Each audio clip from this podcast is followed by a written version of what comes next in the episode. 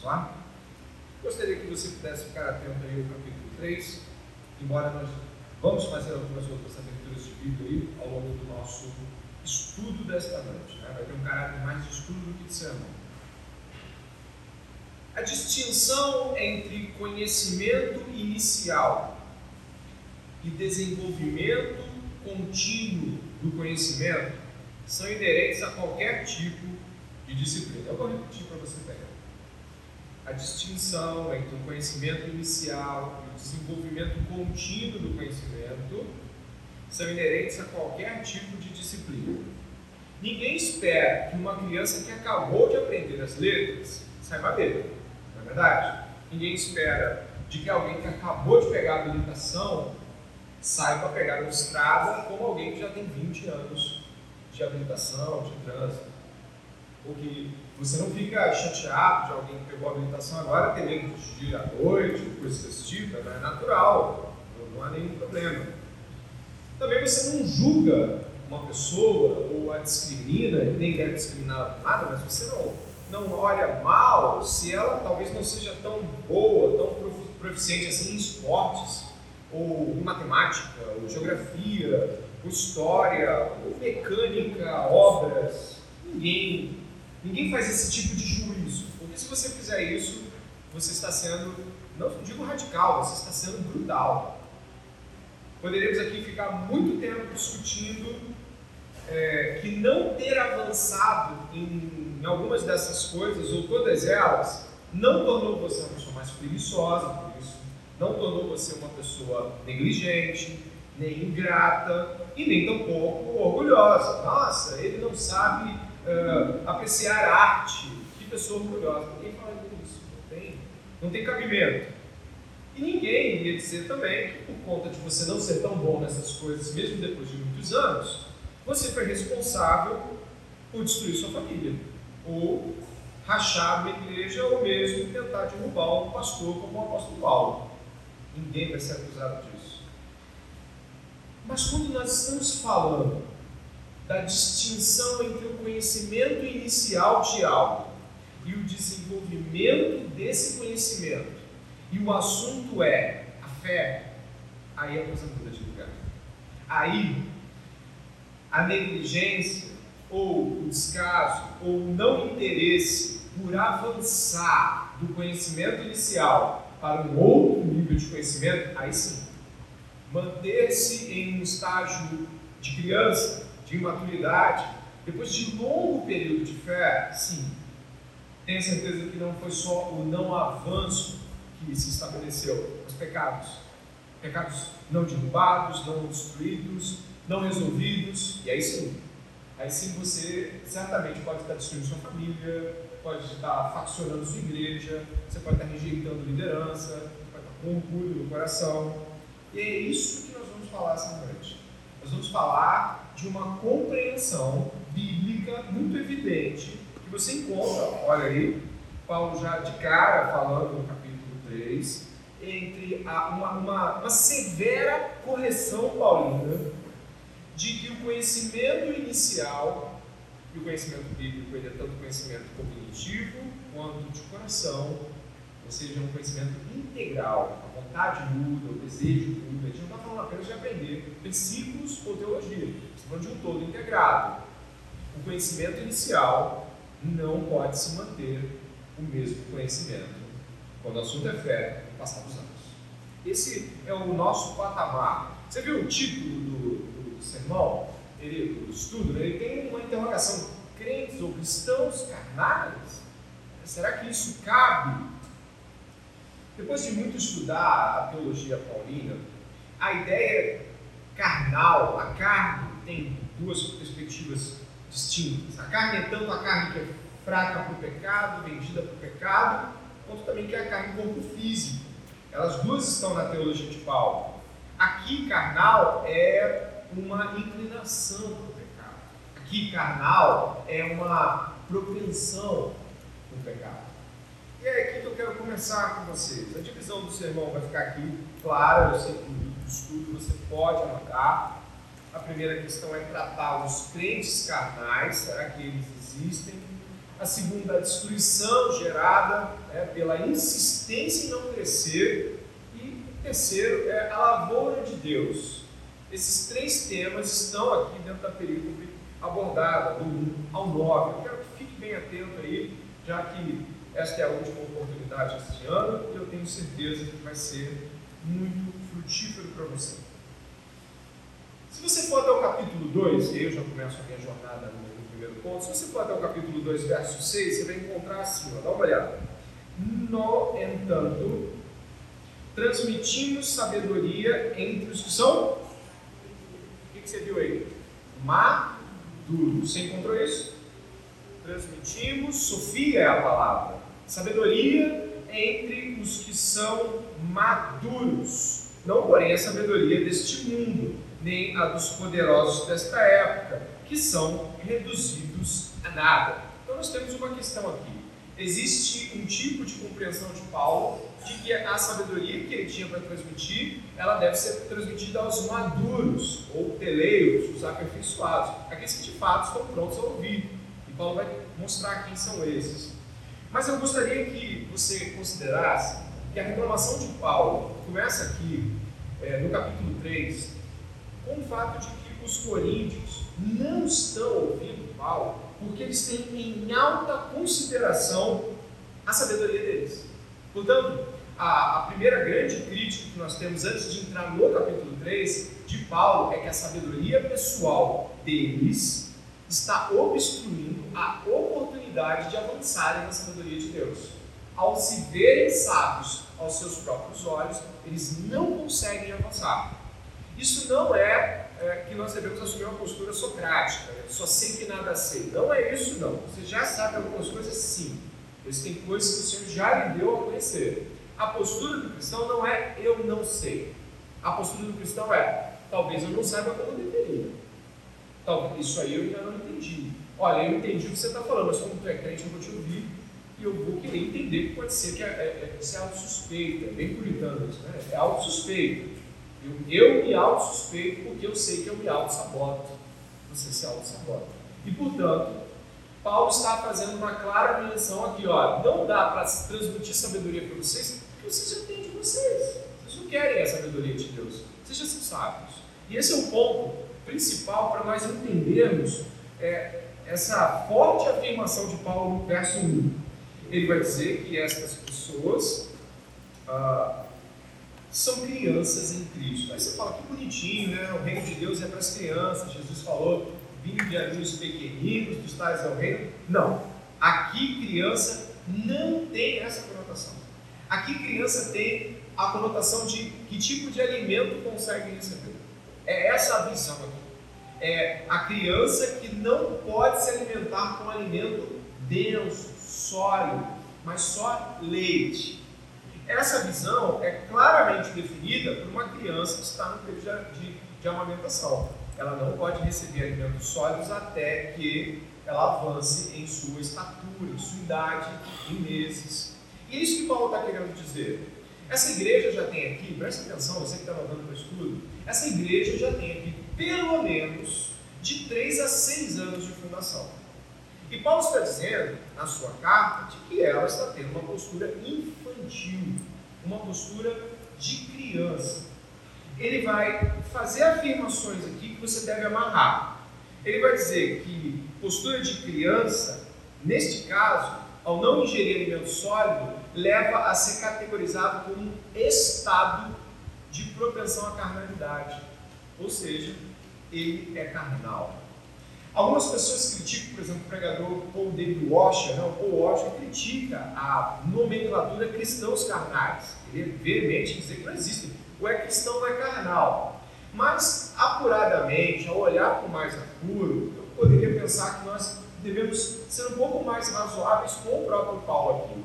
Porque ele começou afirmando que os irmãos são santos de Deus, lá no capítulo 1. Ele continua sustentando isso. Ele não põe em xeque a conversão. E ele vai dizer que essas pessoas são crianças. E vai dizer que são carnais. Logo, são cristãos. E logo estão tendo uma atitude carnal. Logo, não tem como fugir disso. O Hermann Hibels, que fala também bastante de Paulo em, em quase que uma sistemática paulina, ele vai dizer que é, Paulo está juntando as coisas aqui. São infantis e são imaturos e são carnais. Por isso são carnais.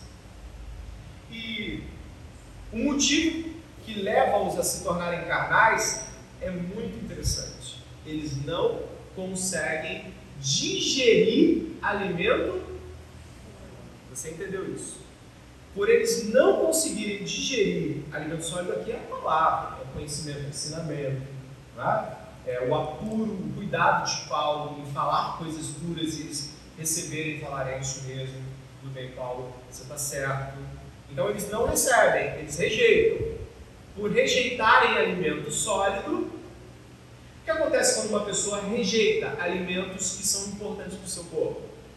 Vai ficar anêmica. Você ouviu essa expressão? A pessoa fica em estado de anemia, não tem força para várias coisas, a imunidade baixa, não é isso que acontece? Então, o que acontece com uma pessoa que rejeita alimento sólido é de que ela se torna, biblicamente, criança espiritual e, nesse sentido, propensa à carnalidade. Pode anotar no seu estudo aí. Estamos deixando as coisas bem discriminadas, para que você possa, no momento de aplicação, poder olhar para si mesmo como eu também devo olhar em relação a isso. Com isso, não é dito que Paulo distingue dois grupos. Ele não vai falar assim, esses são os imaturos esses são os experimentados. Como assim? Paulo não admite a existência de imaturos. Ele não nega que existem pessoas que estão começando. Inclusive, ele vai chamar alguns até de fracos na epístola a Roma. Ele não nega a existência de pessoas em estágios iniciais. Não, esse não é o problema para Paulo. Na verdade, eu não sei se você percebe, mas ele nem chama pessoas assim de imaturas. É o estágio dela. É natural que ela esteja iniciando. Ele está chamando de imaturos aqueles que já deveriam estar em, outro, em outra posição. Então, no cristianismo bíblico e na teologia paulina, você não tem imaturos como novos convertidos você tem imaturos no sentido negativo, de que deveriam estar na maturação correta. É lógico que um cristão que está chegando está entendendo salvação. É lógico que ele está entendendo algum. Aí você vem com ele para teologia da aliança, eclesiologia, ele não vai entender. Não é necessariamente, biblicamente, que ele é imaturo. Ele está na idade certa de não receber isso. Mas Paulo vai dizer que esses imaturos são imaturos porque deveriam estar em um outro estágio, em outra posição. O autor de Hebreus também vai ser muito duro com este grupo que deveria estar é, com alimentos sólidos também. Eu gostaria de avançar nesta compreensão uh, e que você notasse essa frase aqui. É próprio da sabedoria dada em Cristo mover-se da imaturidade para a maturidade. Ou, no sentido de, é próprio ao cristianismo começar em um estágio e se encontrar em outro. Lembra da introdução do estudo? A gente não julga ninguém porque o cara nunca ficou bom em matemática. A gente não julga ninguém porque o cara nunca ficou bom em artes, esporte. No cristianismo não tem essa opção. No cristianismo você realmente começa em um estágio e é requerido pela própria estrutura da fé cristã de que você encontre-se um ano depois em outro estágio. Você não pode parar. Isso não é permitido porque isso não é bíblico porque o conhecimento de Deus ele é, um, é um conhecimento crescente. Por isso, se você está aqui ouvindo isso hoje, é, pense bem que isso não se trata necessariamente que ano passado você leu 5 livros de teologia, agora você leu 10. Agora, ano retrasado, você leu 10. Não é isso que vai definir a coisa. O conhecimento integrado bíblico, ele se define pelo aperfeiçoamento que nos leva a ser formados ao caráter de quem? Cristo Jesus.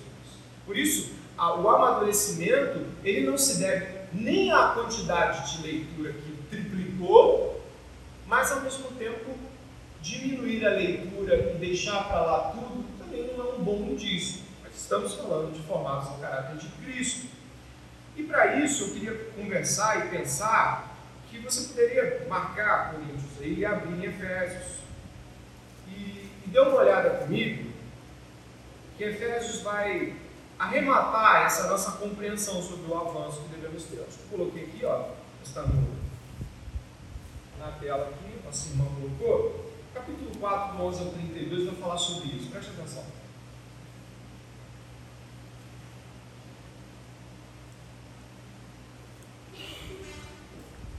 O capítulo 4, do 11 ao 32, vai falar assim na epístola à igreja de Éfeso. A, a igreja de Éfeso recebe teologia ainda mais densa do que a epístola à igreja aos Coríntios, né? Os Coríntios recebem. Vamos lá.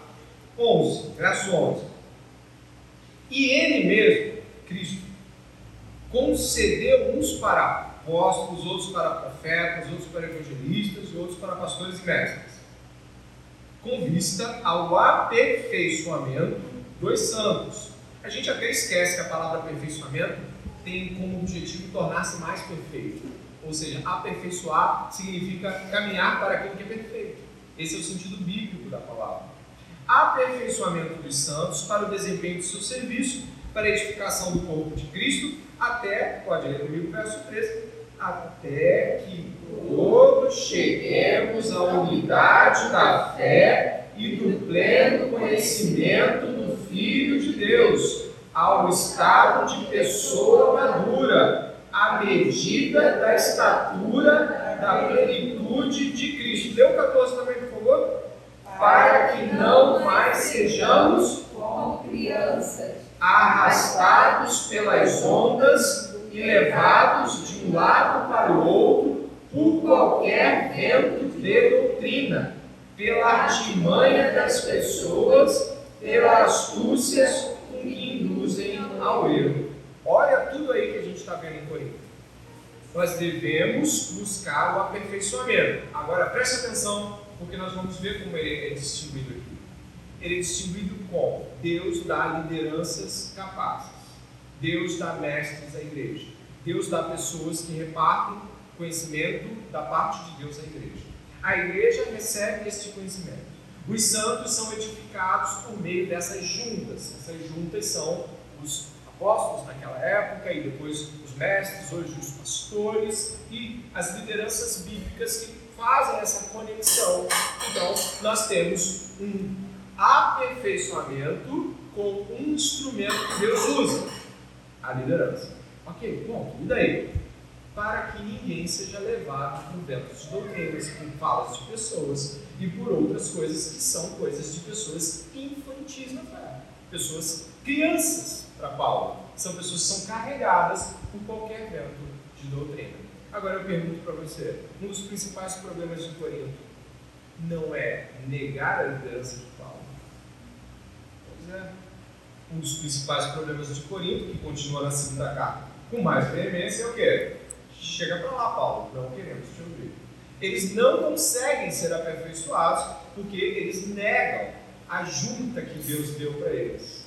Eles negam de que Deus colocou alguém para fazer a conexão daquilo que Deus está fazendo. Tem nada a ver com pastores serem perfeitos. Paulo não era perfeito como apóstolo, eu não sou perfeito como pastor, mas essa é a minha função aqui e essa vai ser a função de cada pastor em cada igreja. Ser uma junta que faz a conexão daquilo que Deus está buscando em aperfeiçoar o seu povo. Se você nega esse tipo de arremate de Deus, esse instrumento de Deus, que são as lideranças, os mestres da igreja, você não avança. Por quê? Porque o pastor ele tem um pozinho mágico? Não, é porque esse é um instrumento de Deus, eu boto Deus intenta usar uh, e aperfeiçoar sua igreja. Ponto. Não sou um ungido espiritual, que né, não tenho né? Não toque no ungido, não, vou errar, você vai ter que me perdoar, você vai ter que me suportar, mas a minha função aqui é essa. Bom, a gente está avançando na compreensão. Então vamos lá, fechando esse ponto primeiro do estudo, é existem cristãos crianças espirituais.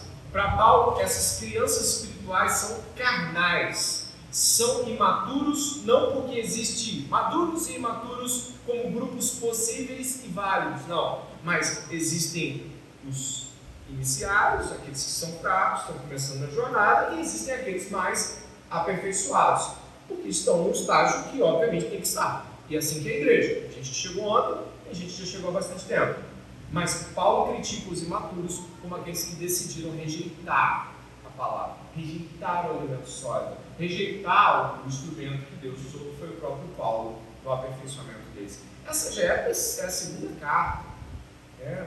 Gente vai chegar aí à ideia de quatro cartas para a igreja de Corinto. Alguns dizem que ali, lá pelo capítulo 5 da segunda carta, nós já temos no capítulo 6 a terceira ou a quarta carta, que houve uma junção na, uh, histórica na igreja. Alguns teólogos dizem que é possível, outros não. Mas o fato é, são quatro cartas, a gente não nega isso. Uma a gente, duas a gente não tem e duas a gente tem. Pô, as quatro cartas não resolvem a igreja de Corinto, porque eles continuam batendo no mesmo erro. No mesmo erro. Eu quero avançar. Nós vimos aí, eu reconduzo a, a igreja até 1 aos Coríntios capítulo 3, que nós vimos aí então o verso 1, verso 2, verso 3. É verso 1, verso 2, né? Eu vou para o verso 3 agora aí. Mas eu vou ler do verso 1 para começar de novo. Eu, porém, irmãos, não pude falar a pessoas, a vocês como pessoas espirituais, a palavra pneumática né? pessoas ligadas ao Espírito, dadas ao Espírito, e sim como a pessoas carnais, como a crianças em Cristo. Eu lhes dei leite para beber, não pude alimentá-los com comida sólida, porque vocês ainda não podiam suportar. Nem ainda agora podem, porque vocês ainda são o quê? Carnais. E aí é que a gente vai para a segunda etapa, onde Paulo vai dizer, porque se há ciúmes e brigas entre vocês, será que isso não mostra que são carnais e andam segundo os padrões humanos? Quando alguém diz, eu sou de Paulo, e outro diz, eu sou de Apolo, não é evidente que vocês andam segundo padrões humanos?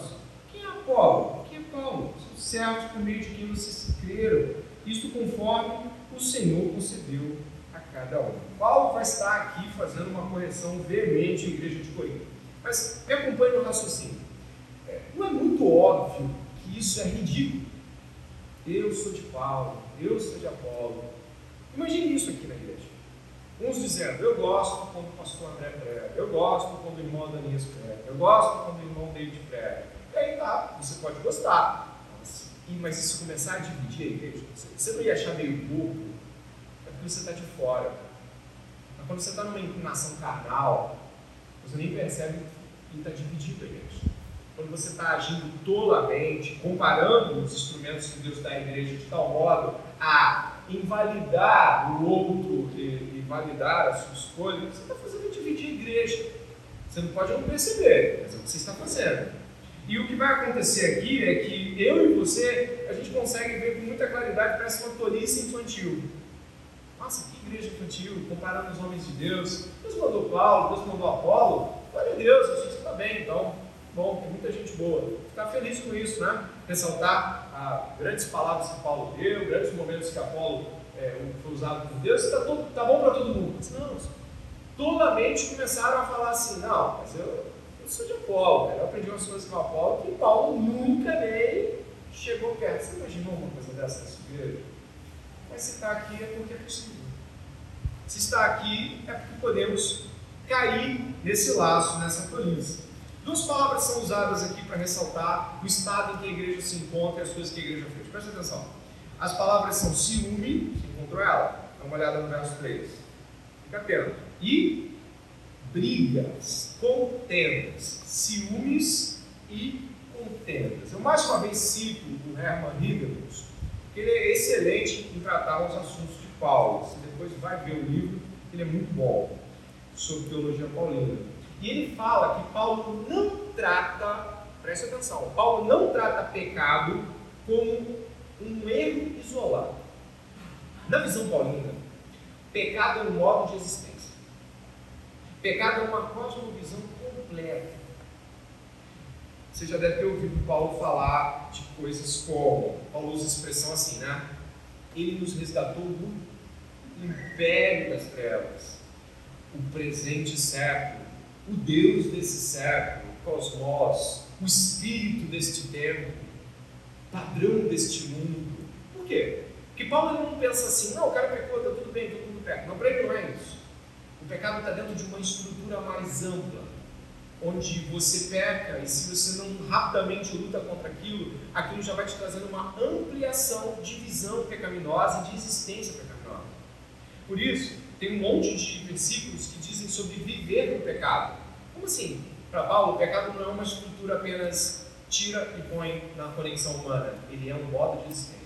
Eu separei alguns versículos aqui para a gente poder ver a visão paulina sobre isso. Ó, Romanos, é, Gálatas, dá uma olhada ali. Eu não vou citar o versículo, mas você está olhando ele ali. Tá?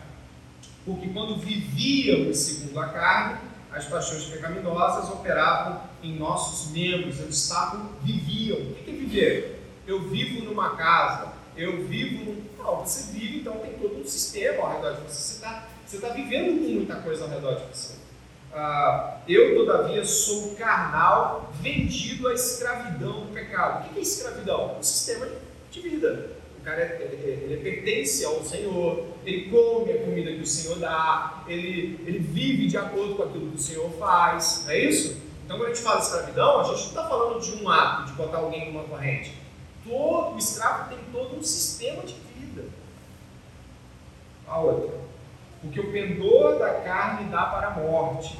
Por isso o pendor da carne é inimizade contra Deus, pois não está sujeito à lei de Deus, nem mesmo pode estar. Portanto, os que estão na carne, um estado, não podem agradar a Deus. Sigo.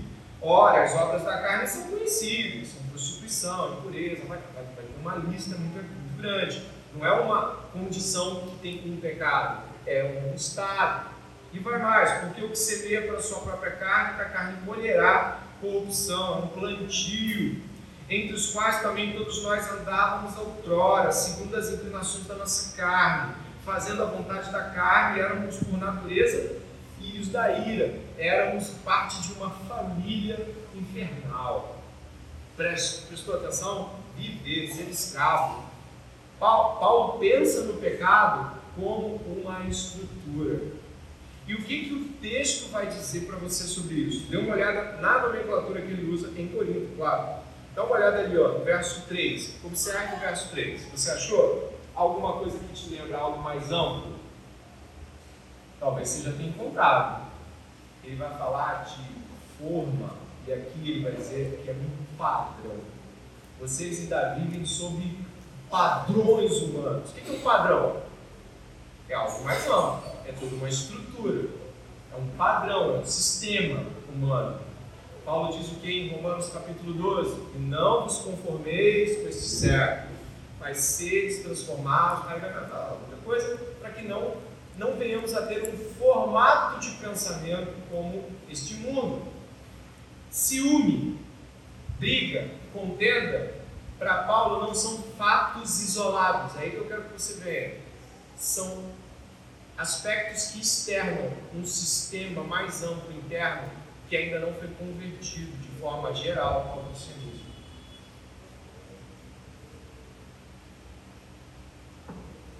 O que nós temos é que, ah, eu tenho ciúme, ah, eu tenho inveja.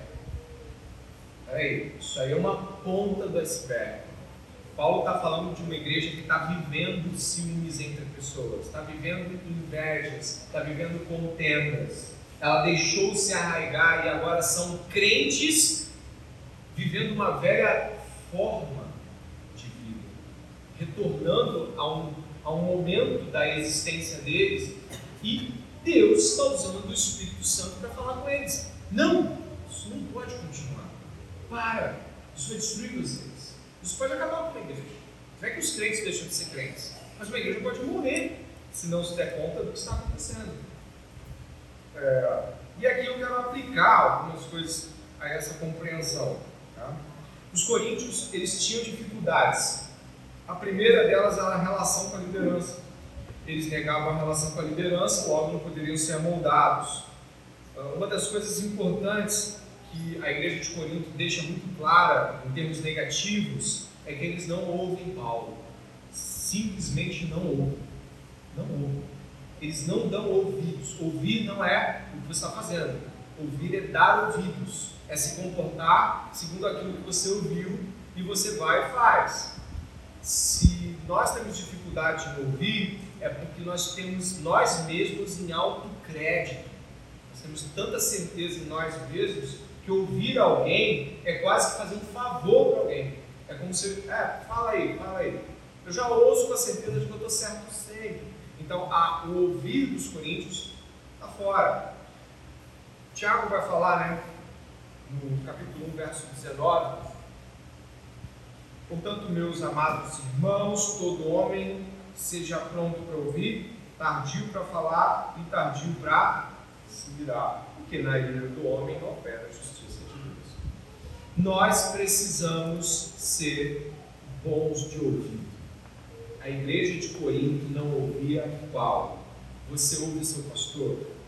Você ouve seu discipulador? Ele não é seu pastor, sua discipuladora não é sua pastora. Mas são pessoas que Deus está usando com fins de ajuste, de olhar, olha, eu estou te mostrando, estou vendo algo aqui. São pessoas que têm a minha confiança de estarem te ajudando. Então aqui tem visitantes que estão sendo acompanhados, não por discipuladores, mas pessoas dando alguns toques, olha, vai por aqui, faça isso. É cristão ouvir e obedecer. Isso é cristão. E obedecer não implica em uma aceitação completa do que está sendo requerido. Já pensou se a gente só obedecesse tudo do jeito que a gente quer? Não seria nunca obediência.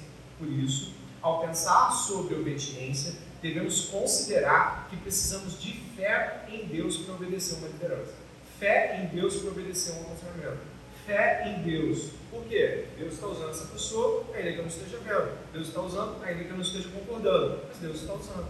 Claro, você sabe o que é pecado, você sabe o que não é, eu espero, mas tem coisas que são requeridas de nós que nós não concordamos, mas pela fé nós aceitamos porque sabemos que nossa autovisão é pequena, limitada, frágil e pecaminosa. É, se você ler comigo, aí em Coríntios mesmo, é só você avançar alguns capítulos, eu vou marcar. Você vai no 13, que você vai ver algo muito interessante e que se conecta com o texto que nós estamos trabalhando. Um pouquinho antes aí da gente ir para a última parte, eu gostaria que você pudesse observar. Paulo falou sobre ciúme, não foi? É, dê uma olhada Paulo vai no capítulo 13 fazer a sua grande retórica, belíssima retórica, seu discurso sobre o amor. E o discurso de Paulo sobre aquele que consegue amar e o que é amar, ele vai ter um desfecho no verso 11 do capítulo 13 muito interessante. Dê uma olhada, por favor. Capítulo 13, verso 11 da Epístola aos Coríntios. Diz assim o apóstolo: Quando eu era menino, falava como menino, sentia como menino, pensava como menino. Quando cheguei a ser homem, desisti das coisas de menino. Porque agora vemos como um espelho, de forma obscura. Depois veremos face a face. Agora meu conhecimento é incompleto. Depois conhecerei como também sou conhecido. O desfecho de Paulo é que a maneira como ele, ele agia na infância tinha a ver com ele ser criança. Isso faz todo sentido. Mas qual é o discurso de Paulo? É o discurso do amor. A contraposição é os, as crianças na fé têm dificuldade de amar. Ainda são interesseiras, ciumentas, birrentas, mas vão mudar, porque estão num processo de mudança. Olha o que diz o capítulo 13, verso 4. Show? O amor é paciente e bondoso. O amor o que é? Não arde, não se envaidece, não é orgulhoso, não se conduz de forma inconveniente, não busca os seus interesses, não se irrita, não se ressente do mal. O amor não se alegra com justiça, mas se alegra com a verdade. O amor tudo sofre, tudo crê, tudo espera, tudo suporta. Isso é o que se requer de um cristão que ama. Isso é o que se requer de um cristão que amadureceu que entendeu a fé. Suportar, amar. Ciúme é, é um traço de possessividade errada em relação às pessoas ao nosso redor. O ciúme ele se estabelece por insegurança, por possessividade, por uma incompreensão em dividir as pessoas umas com as outras dentro do, do tom certo. Ou seja, nós devemos compreender que as pessoas devem ter outras além de nós, mas quando nós não compreendemos, nós trazemos o ciúme como uma pauta possível, uma pauta que é legal, e muitos de nós, talvez eu e você, em vários momentos já tenhamos achado bonitinho alguém ter ciúme de nós. Mas não é assim que a Bíblia pensa. O ciúme é destruidor. Ele vai fazer tirar de você coisas terríveis. Você vai agir de um modo bestializado, animal. As pessoas não vão te reconhecer se você se deixar inflar com ciúme. Você vai agir de um modo tão anticristão que você depois que cair em si vai se assustar. Como você pode ser daquela forma? Você vai manipular pessoas com ciúme. Você vai é, agir, desprezar alguém com ciúme porque você não quer que aquela pessoa tenha aquela influência no seu coração. Logo, ao invés de ter um amor maduro, você despreza, ou você puxa para dentro, ou você empurra para fora, você não fica numa posição de Deus, eu, eu, eu gosto daquela pessoa, eu amo aquela pessoa, é meu marido, é minha esposa, é meu amigo, é meu filho, não importa, são pessoas que o Senhor me deu e eu não estou sabendo lidar com a presença delas na minha vida e eu não posso agir desprezando, o que é manipulação, não posso agir é, puxando só para mim o que é possessividade, eu preciso do teu equilíbrio, eu preciso do teu amor. É o que Paulo está falando aqui. É, Talvez alguns achassem-se protetores de Paulo, mas Paulo não queria protetores. Paulo queria que os crentes tivessem amadurecido. Né? E nós vamos caminhar agora, compreendendo aí, de que o apóstolo vai nos dizer, com bastante precisão, de que isso tudo é uma grande loucura, porque a lavoura é de Deus. Todo mundo aqui dessa igreja pertence a Deus. Se você é salvo, você não é do pastor André não é de ser discipulador, você pertence a Deus. Se você cresceu no último ano, e eu espero que você tenha crescido, sim, Deus usou pessoas, mas quem fez crescer foi Deus. Os sermões podem ter sido bons, os irmãos vieram aqui acima, escolas bíblicas boas, mas foi Deus que deu o crescimento. E isso precisa ficar claro no nosso coração, tanto para não nos exaltarmos, quanto para não exaltarmos os outros. Vamos lá? Então eu vou para o final agora. Olha o que diz o verso 6 em diante. Eu plantei, Apolo regou, mas o crescimento veio de Deus. De modo que nem o que planta é, é alguma coisa, nem o que rega, mas Deus que dá o crescimento. Ora, o que planta e o que rega são um, e cada um receberá sua recompensa de acordo com o seu próprio trabalho. Porque nós somos cooperadores de Deus e vocês são lavoura de Deus e edifício Velho Testamento, essa associação é usada por vários profetas. O principal deles é Jeremias. Ele usa lavoura e usa prédio, edificação e plantio ao mesmo tempo. E ele usa isso para falar da nova aliança. Olha que legal. Vamos a Jeremias, ó. Jeremias 24, 6 e 7. Diz o profeta Jeremias aqui como o arauto de Deus, né? Deus falando através dele. Olharei favoravelmente para eles e não os trarei de volta a esta terra. Eu os edificarei e não os derrubarei. Eu os plantarei e não os arrancarei. Eu lhes darei coração capaz de conhecer-me e de saber que eu sou o Senhor. Serão o meu povo e eu serei seu Deus, pois eles se voltarão para mim de todo o coração. Repare ali na primeira parte do verso, edificação e plantio. Essas duas maneiras de se falar são do Velho Testamento. Paulo então trouxe Jeremias à pauta aqui. Edifícios de Deus, lavouras de Deus, são expressões para dizer que Deus está construindo seu povo. Deus está edificando seu povo. Deus está fazendo seu povo crescer. Dessas duas maneiras, é possível pensar, por exemplo, de que nós somos aqueles que foram plantados, enxertados na videira, como Romanos 11, somos aqueles que foram colocados como plantio e lavoura de Deus. O pai é o agricultor, diz Jesus em João 15, não é? O pai é o agricultor.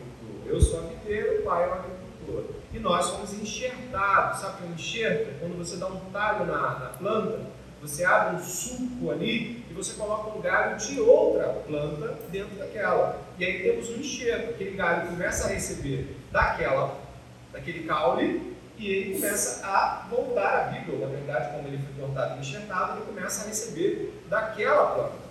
Nós fomos enxertados. Os judeus eram, digamos assim, os, aqueles que eram a videira principal de Deus, mas nós fomos enxertados na videira. Romanos capítulo 11, verso 7. E onde nós estamos nisso? Nós somos aqueles que, enxertados, estamos crescendo de acordo com o próprio Cristo em nós. Amém. Mas também somos edifícios de Deus. Você já deve ter visto que no capítulo 3 nós somos associados aí individualmente a santuário de Deus. o cristão, ele é um santuário de Deus, ele é o templo do Espírito. Já ouviu essa expressão? Então aí nós temos as duas figuras usadas por Paulo e por Jeremias, e Jesus e todo o Novo Testamento, que são figuras de somos templo, somos lugar de habitação do Espírito e somos lavoura de Deus. Deus está nos fazendo crescer. É tanto uma visão cultica quanto uma visão também de crescimento contínuo em relação a nós. Se nós olharmos, vamos perceber então que fomos feitos para crescer. É, uma árvore, ela não se espera de que você plante ela, ela continue na semente. Você espera que ela cresça. Uma planta é assim. Um edifício bem ajustado também é muito bonito de se ver. Mas quando as pedras estão todas deslocadas, como se elas não combinassem umas com as outras, é feio ver aquela edificação. Mas quando ele está todo arrumadinho, tudo direitinho, tudo alinhado, quando está todas, digamos assim, todas as, as paredes estão alinhadas, quando... aqui tivemos um grande trabalho para colocar esse material aqui, porque as paredes estavam tortas. Levou-se muito tempo até se ajustar é, todos os cantos aqui. Né? O seu Gutenberg, os irmãos que fizeram esse trabalho, falaram que penaram, porque estava tudo torto, não é? Tudo torto. Como é que você vai botar coisa é, é boa, nova e tudo torto? Levaram muito mais tempo do que levaria.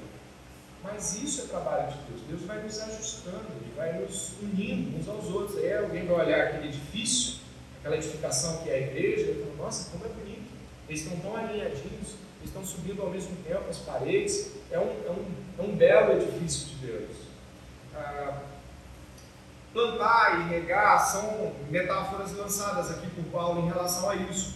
E eu gostaria de ir a Colossenses aqui na tela, não precisa abrir se você não quiser. Os Colossenses capítulo 2, do 6 ao 8, vamos aí para os 5 minutinhos finais.